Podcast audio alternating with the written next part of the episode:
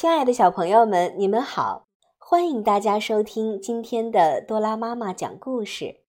今天我为大家带来的故事名字叫做《最美的声音》。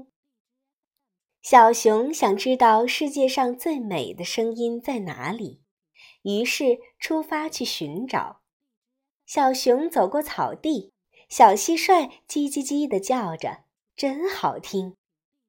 走过树林。小鸟喳喳喳地叫着，也真好听。它走过小溪，小鸭嘎嘎嘎地叫着，好听极了。它走过花园，小蜜蜂嗡嗡嗡地叫着，呀，好听的不得了呢。可是小熊总觉得这不是最美的声音，于是它找呀找呀。最后，失望的回到了家。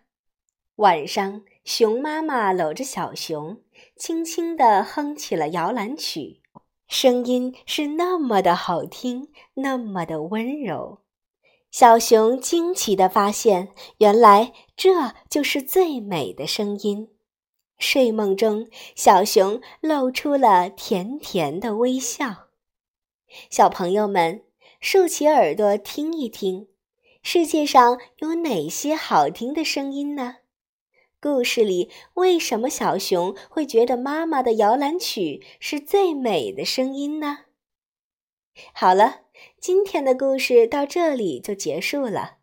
明天我们将为大家揭晓为什么小熊会觉得妈妈的声音、摇篮曲的声音是最美的声音。